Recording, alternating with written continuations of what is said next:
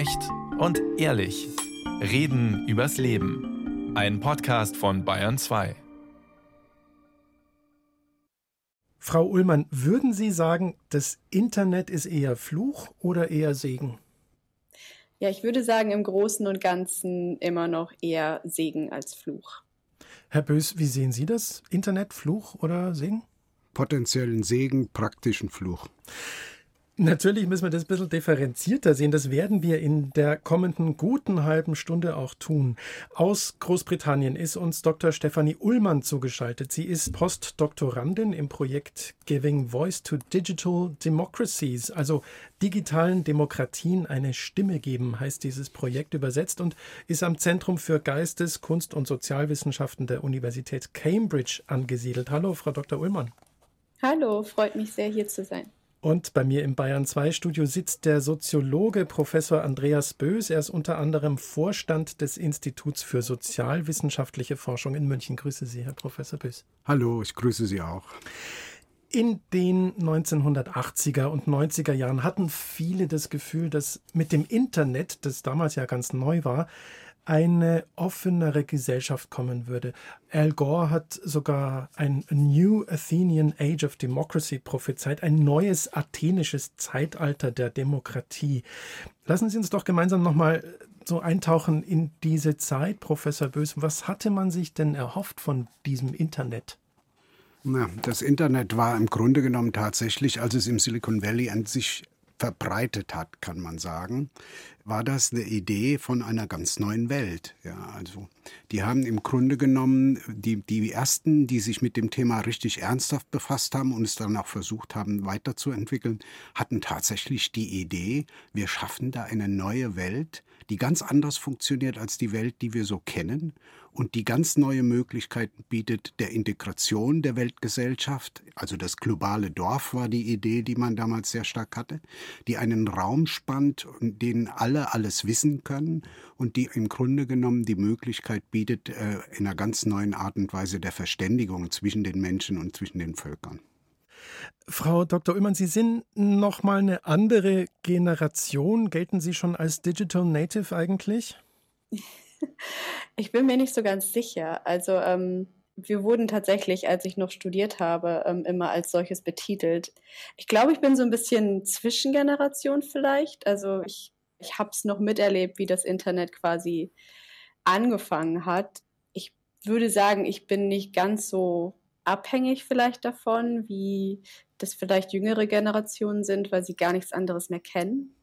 Und als Sie angefangen haben, das Internet als solches wahrzunehmen, gab es denn da auch noch utopische Gedanken oder war man da schon weg davon? Es war einfach spannend, es war etwas Neues, es war interessant, es war aufregend. Von den negativen Dingen, die wir heute zum großen Teil mitkriegen, soweit ich mich erinnere, gab es damals noch nicht wirklich etwas davon. Auf die negativen Sachen gehen wir gleich noch mal genauer ein. Vorher würde ich schon noch gern wissen, Professor Bös, was ist denn von diesen Utopien, die Sie gerade beschrieben haben, was ist denn davon übrig geblieben? Das Internet hat immer noch einen sehr großen utopischen Überschuss. Ich glaube, da ist immer noch eine, eine sehr grundlegende Idee drin, dass man damit vieles besser machen kann. Aber man muss natürlich ein bisschen differenzieren. In Deutschland führen wir den Internetdiskurs meines Erachtens anders als in den USA oder auch in China, weil wir in Deutschland im Grunde genommen das Internet nicht verstanden haben, es dann verpasst haben und am Grunde genommen jetzt daneben stehen und äh, ein bisschen komisch gucken. Was haben wir denn nicht verstanden? Das finde ich einen ganz interessanten Punkt. Ja, das muss ich ein bisschen ausholen. Der entscheidende Punkt ist, mit dem Internet ist ja nicht nur eine neue Infrastruktur, eine technische Infrastruktur entstanden, mit der wir Computer vernetzen. Das Entscheidende ist, das Internet ist im Grunde genommen eine Mitmachinfrastruktur, die Milliarden Menschen einlädt, zu kommunizieren, sich zu informieren, sich zu bilden, vielleicht sogar auch Quatsch zu machen oder andere zu beleidigen, aber auf jeden Fall Mensch zu sein und in die Beziehung zu gehen.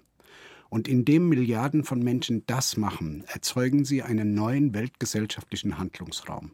Und das ist der eigentliche Gag. Also das ist nicht einfach nur Technik, ja, sondern das ist im Grunde genommen ein sozialer Handlungsraum für Menschen, der weltgesellschaftlich eine ganz neue Konstellation erzeugt.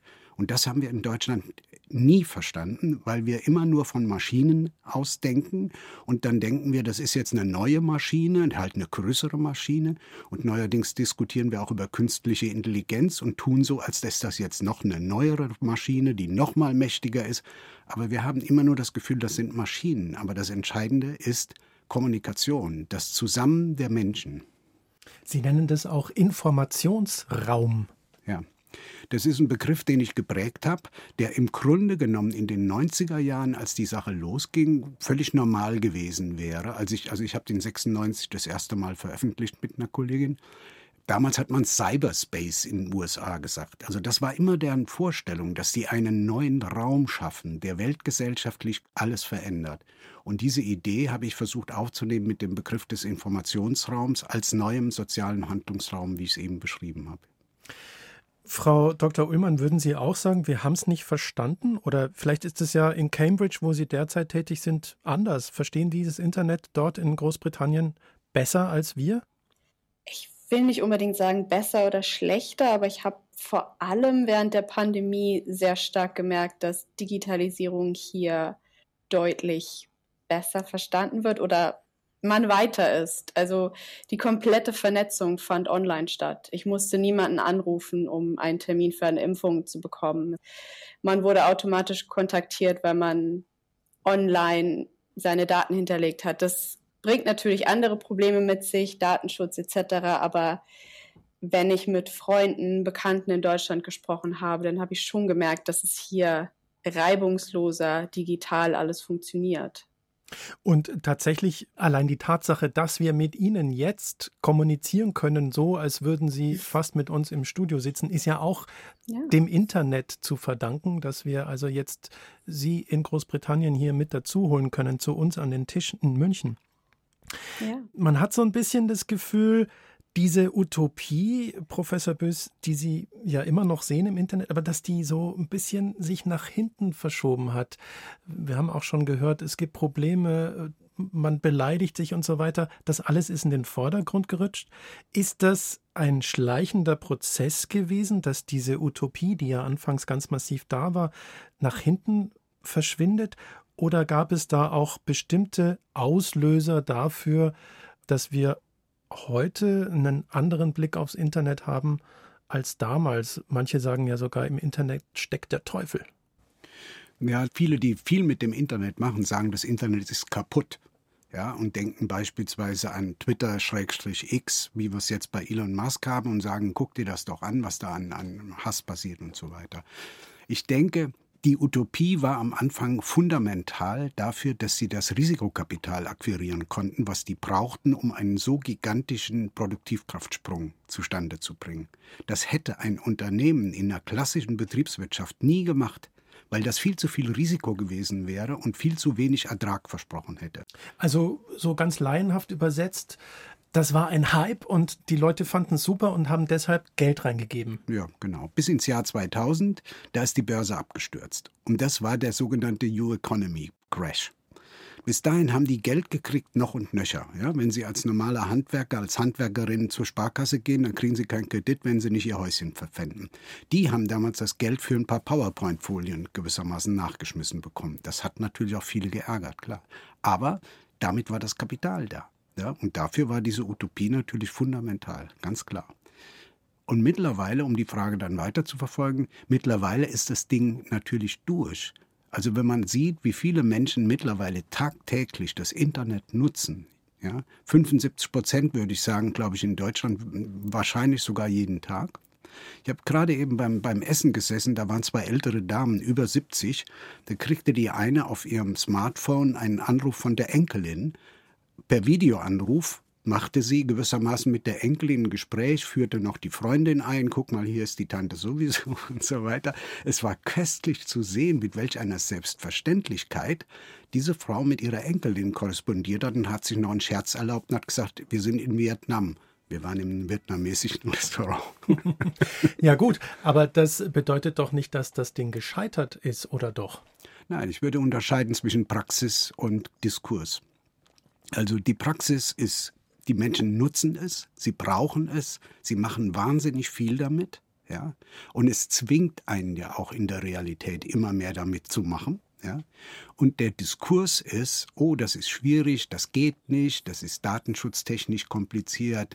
Und fragen Sie mal die Schuldirektoren äh, damals in den Lockdowns, die wir hier in Deutschland hatten, Frau Ullmann hat es ja angesprochen, da war das alles nicht möglich. Das ging auch nicht. Wir konnten doch auch keine Videokonferenzsysteme mit Schülern machen äh, im Lockdown und so weiter und so weiter. Das heißt, der Diskurs ist vollständig von der Praxis unterschieden. Ja, und das, was Sie aber in der Zeitung lesen, ist der Diskurs und nicht die Praxis. Frau Ullmann, Ihr Projekt heißt digitalen Demokratien eine Stimme geben. Und Teil dieses Projektes ist es ja, diesen Hass, der im Internet auch stattfindet, etwas entgegenzusetzen. Vielleicht gehen wir da mal ein bisschen näher drauf ein. Zum einen, für die, die es vielleicht nicht so kennen, inwiefern ist das Internet ein Ort des Hasses? Ich würde zunächst einmal sagen, dass Hass im engsten Sinne nichts Neues ist. Hass gab es schon immer, ähm, genauso wie Falschinformationen, Desinformationen. Ich würde aber sagen, dass das Internet es leichter macht, man ist anonym, es ist schwer zurückzuverfolgen, es gibt wenig Gesetze, Richtlinien, die wirklich streng dagegen vorgehen. Es ist einfach sehr leicht und ich, ich würde auch vielleicht zu der Frage davor noch ergänzen, dass es mir so vorkommt, ich glaube, Menschen haben sich einfach sehr verändert. Wir haben sehr viel schwere Dinge in den letzten Jahren erlebt, Konflikte, Pandemie, kann nachvollziehen, dass Menschen sehr frustriert, sehr verunsichert, sehr verängstigt auch sind. Und da scheint das Internet irgendwie ein, ein fast sicherer Hafen zu sein, wo man anonym seinen Frust loswerden kann und man nicht damit konfrontiert ist, wen genau treffe ich jetzt damit.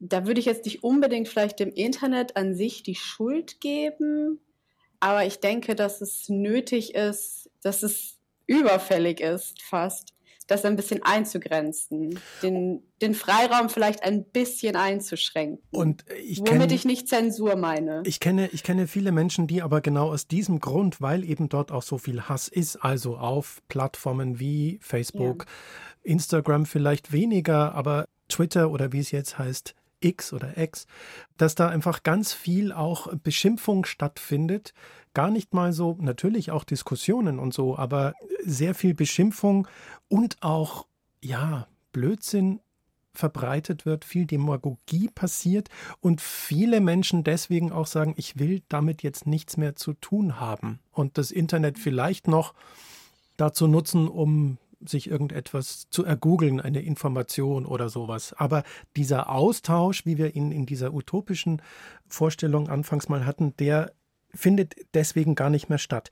Jetzt ist die Frage, welche Strategien gibt es denn, um solche Menschen wieder dazu zu holen, beziehungsweise um das in gewisser Weise einzudämmen? Sie haben gesagt, Zensur soll es nicht sein. Was funktioniert denn dann?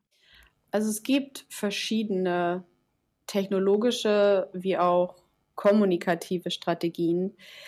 Bevor ich genauer auf diese eingehen, würde ich sagen, das größte Problem ist, man müsste die großen Firmen, die großen Unternehmen in irgendeiner Art und Weise dazu bewegen, diese Instrumente, diese Strategien einzusetzen, weil es gibt sie. Wir haben zum Beispiel während der Pandemie gesehen, dass verschiedene Plattformen wie Facebook, YouTube die sogenannte Redirect-Methode verwendet haben. Das heißt, wenn Menschen nach verschiedenen Begriffen im Kontext von Corona gesucht haben wurden eben gezielt selektierte Suchergebnisse angeboten. Das heißt, die Weltgesundheitsorganisation, also glaubhafte, seriöse Quellen, um Leute eben von Desinformationen, von Verschwörungstheorien aktiv wegzuleiten. Diese Methoden gibt es, aber die werden nicht regulär eingesetzt von den ganzen großen sozialen Plattformen weil eben am Ende des Tages leider ähm, mit Hass und mit Desinformation sehr viel Geld gemacht werden kann.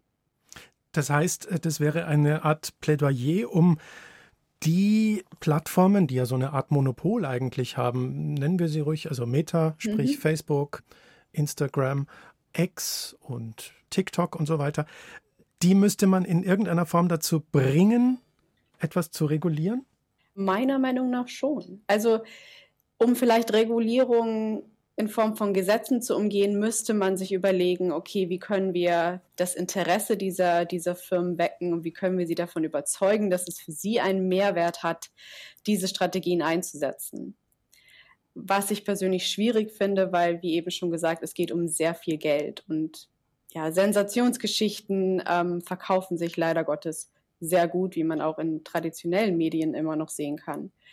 Und deswegen befürchte ich, dass es ähm, auf lange Sicht nicht, dass wir nicht darum herumkommen, um tatsächlich ja, uns darüber Gedanken zu machen, welche Form von Regulation wir tatsächlich einführen sollten, um Hass zu vermeiden, aber auch Desinformation, dass man es zur Pflicht macht für NutzerInnen, dass sie Quellen angeben sollten um eben halt in irgendeiner Art und Weise verifizieren zu können, wo kommt dieses Video, wo kommt dieses Bild her, ähm, in welchem Kontext ist es entstanden, damit nicht einfach unaufhaltsam Lügen verbreitet werden können. Professor Bös, Sie haben ein bisschen die Stirn gerunzelt? Ja, ja, wenn ich darf.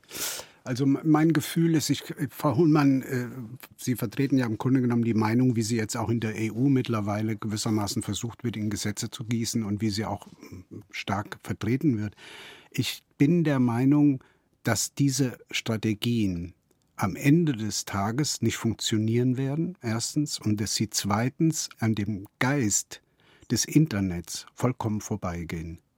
Das Problem ist, in dem Internet wird eine neuartige Art der Kommunikation erzeugt, die nicht mehr über einzelne Medien reguliert wird. Das ist das eigentlich Neue. Ne? Das heißt, jede, jeder kann da irgendwas posten in den Foren, auf Twitter, wo auch immer und damit eine Meinungsäußerung tun. Und das Besondere ist, dass wir dadurch plötzlich in der Gesellschaft Diskurse, Kommunikation sehen, die sonst privat war die nicht öffentlich war. Die durfte ja nirgends in der Zeitung stehen, höchstens es schreibt dann einen Leserbrief und der wäre nicht veröffentlicht worden. Plötzlich können die Menschen das. Also wir sehen Dinge, die wir vorher einfach in der Öffentlichkeit nicht gesehen haben. Und jetzt kommt der Punkt.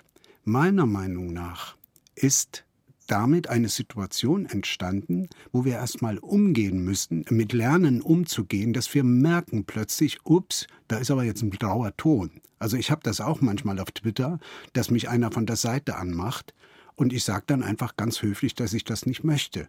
Ja, in aller Regel hört das dann auf. Ja, also wenn ich jetzt natürlich zurückgeben würde, äh, hören Sie, ne, Sie, was weiß ich, dann würde ich natürlich einen, einen Riesenkrieg erzeugen, ist klar. Also ich will damit sagen, wir müssen erstmal lernen, damit umzugehen. Zweitens, die Kommunikation im Internet reguliert sich selbst. Die muss man nicht regulieren. Ich habe tausend Diskussionen jetzt zum Beispiel zum Ukraine-Krieg, wo einer irgendwas behauptet, der nächste schreibt Quelle bitte. Ganz normal, ständig. Dann gibt er eine Quelle an oder diese Diskussion ist beendet. Gibt er eine Quelle an, kann es sein, die Diskussion geht weiter.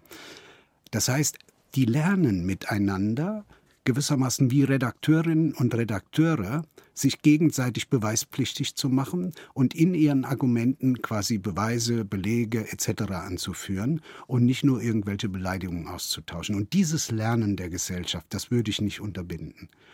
Die Problematik, die wir im Moment mit der Regulation von Plattformen haben, läuft für mich im Kern darauf hinaus, Europa hat im Grunde genommen das Internet verschlafen und versucht es jetzt in der Form, wie es da gemacht wird, gewissermaßen unbrauchbar zu machen. Das ist nach meinem Dafürhalten der Kern der ganzen Aktion. Sehen Sie das auch so, Frau Ullmann?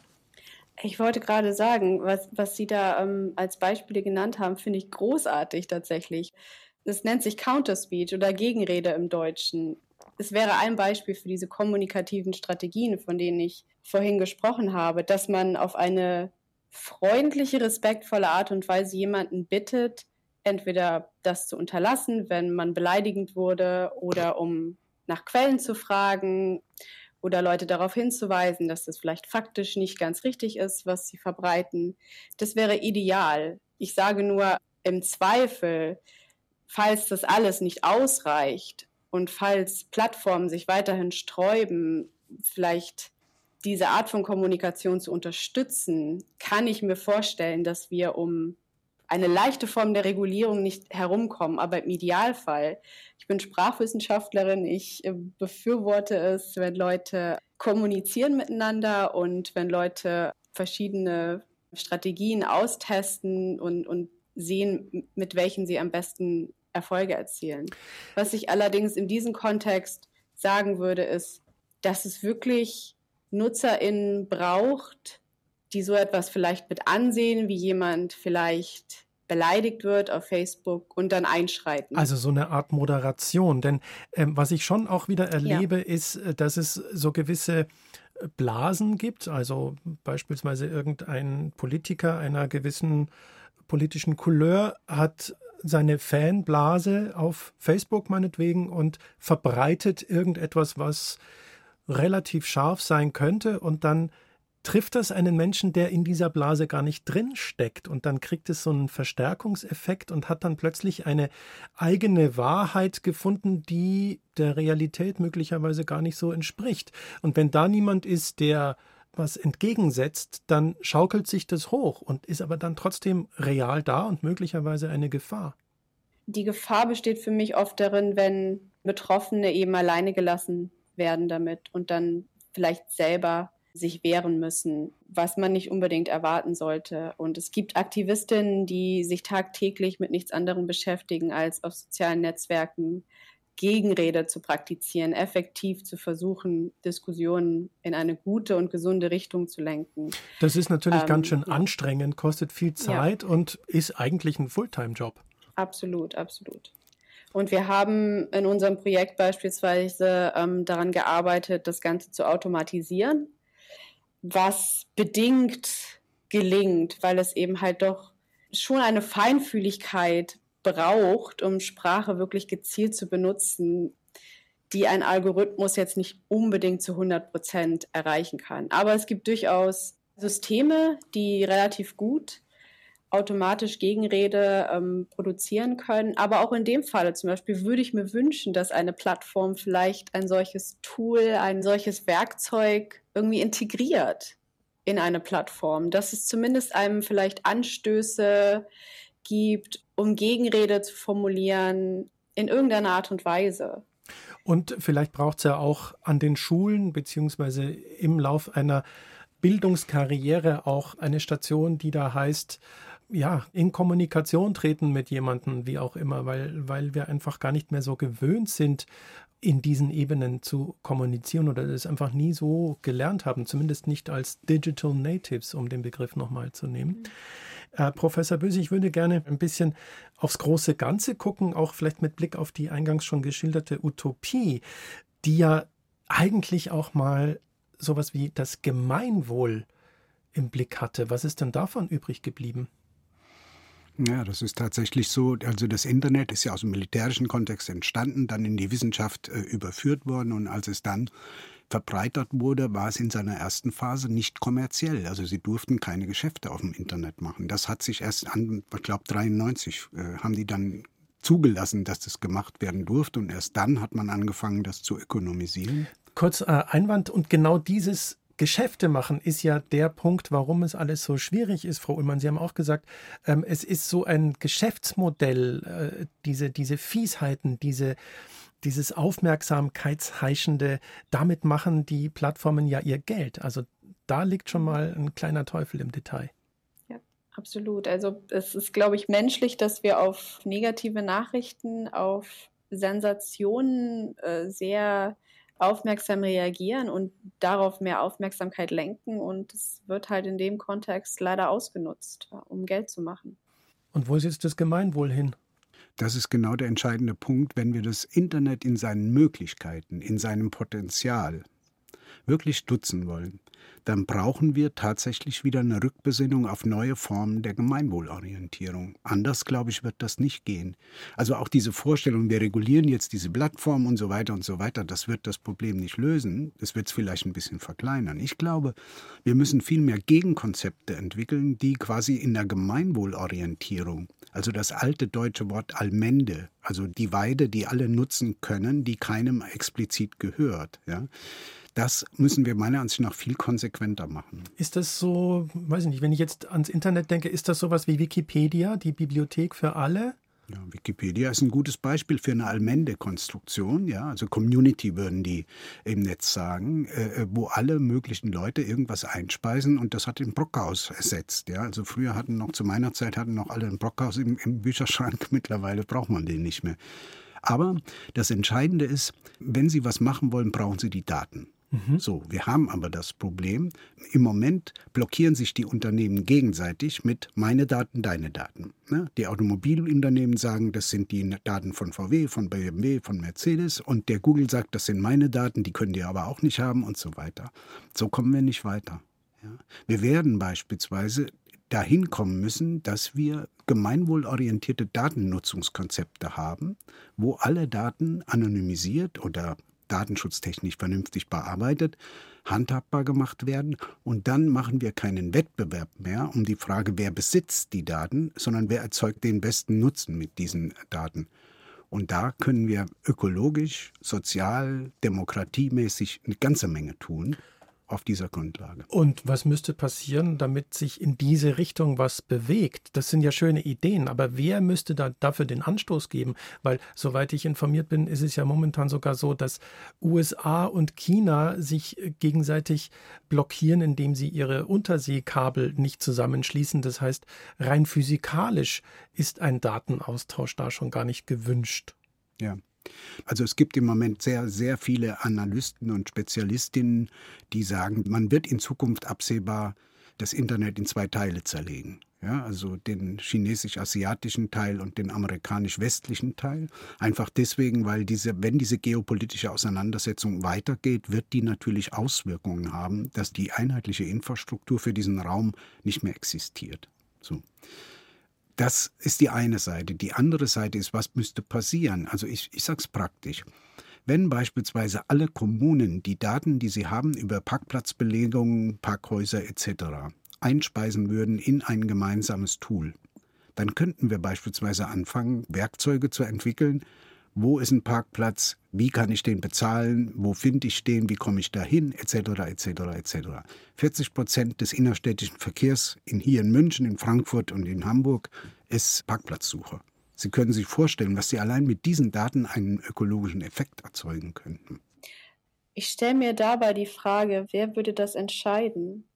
Also wenn ich jetzt an soziale Plattformen wieder denke, da sind Daten ja auch mitunter das größte Problem. Es wäre sehr hilfreich, beispielsweise, wenn soziale Medien, Firmen, Meta, X, wie auch immer, ihre Daten frei zugänglich machen würden oder zumindest ihre Datenverläufe.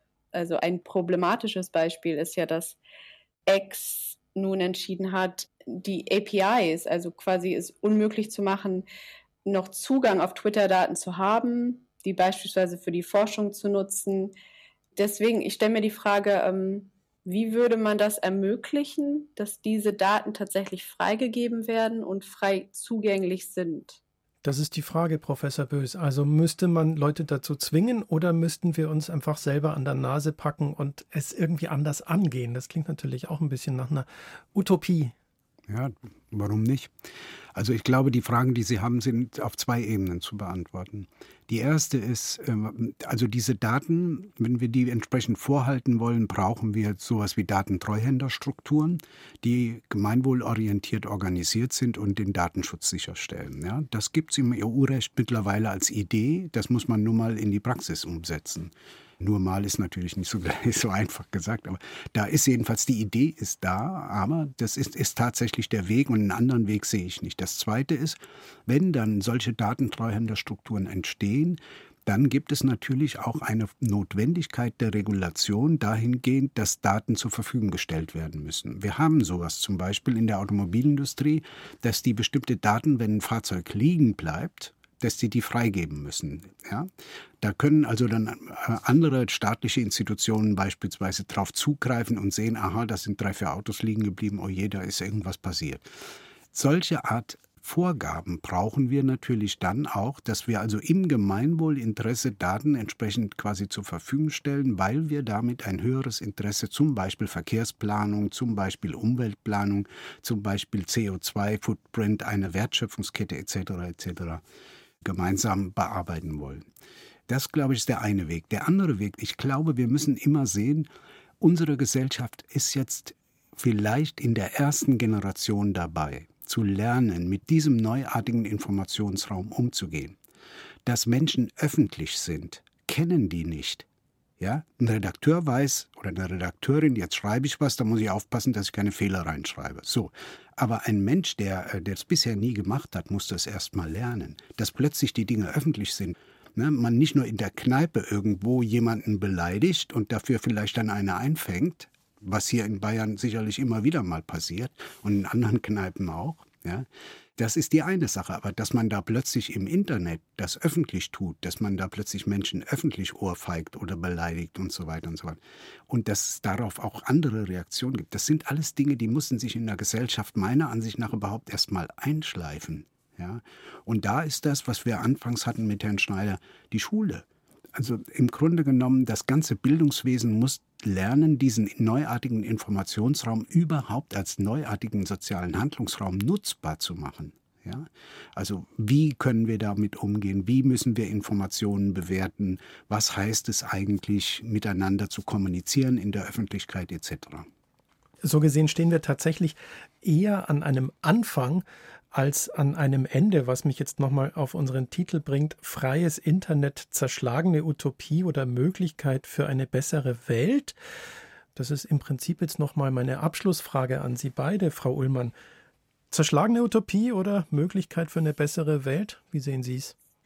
Ich denke vielleicht umdenken über, vielleicht muss man es auch nicht unbedingt Utopie nennen, aber einfach Gesellschaft verändert sich, wir verändern uns und vielleicht muss sich das Internet auch einfach ja an, an die Menschen anpassen und ein bisschen verändern. Und wir müssen einfach vielleicht eine neue Idee finden, die nicht zwangsweise utopisch ist, aber vielleicht inklusiver und ja eine empathischere Form von Diskurs wiederfinden. Professor Bös, ich habe Sie neulich sagen hören, ich glaube, dass an der Frage des Umgangs mit dem Internet sich letztlich die Zukunft der Gesellschaft entscheidet. Holler die Waldfee, wie meinen Sie das? Ja, ich glaube tatsächlich, dass diese neuartige soziale Handlungsebene für Gesellschaften die zentrale Veränderung ist, äh, die wir in den letzten 150 Jahren erlebt haben. Und ich glaube, dass die Art und Weise, wie wir diese nutzen, sowohl für die Kommunikation als auch für die Demokratie im Land, also die Beteiligung an Entscheidungsfindung, aber natürlich auch vor allen Dingen wirtschaftlich, existenziell werden wird. Wir sehen das im Moment doch in der Wirtschaft in Deutschland. Also wird, wird ja viel diskutiert über die Frage, die Industrie äh, hat Probleme und so weiter. Dann ist die Frage, wer ist schuld? Was die Ampel oder was Putin? Nein, die haben schlicht und ergreifend diesen Produktivkraftsprung mit dem Informationsraum nicht verstanden und das an Hardware orientierte Konzept der deutschen Industrie weiß keinen Weg, wie sie jetzt in eine neue Form der Ökonomie kommen. Das ist unser Problem. Und da gehört natürlich die Politik auch dazu, das ist klar. Aber von dem Hintergrund glaube ich, dass das die große Herausforderung ist, die wir in der Gesellschaft haben. Und ich denke, dass wir viel zu viel darüber diskutieren, auch können wir es nicht doch abschalten oder vielleicht ein bisschen abschalten oder wenigstens die Schulen abschalten. Also das sind alles Diskussionen, die hätten sie vor 30 Jahren führen können, aber jetzt nicht mehr. Dr. Stefanie Ullmann und Professor Andreas Bös, ich danke Ihnen beiden herzlich für dieses Gespräch. Herzlichen Dank Vielen auch von meiner Seite. Frau Ullmann, an Sie auch herzlichen Dank. Ja, an Sie auch. Vielen Dank.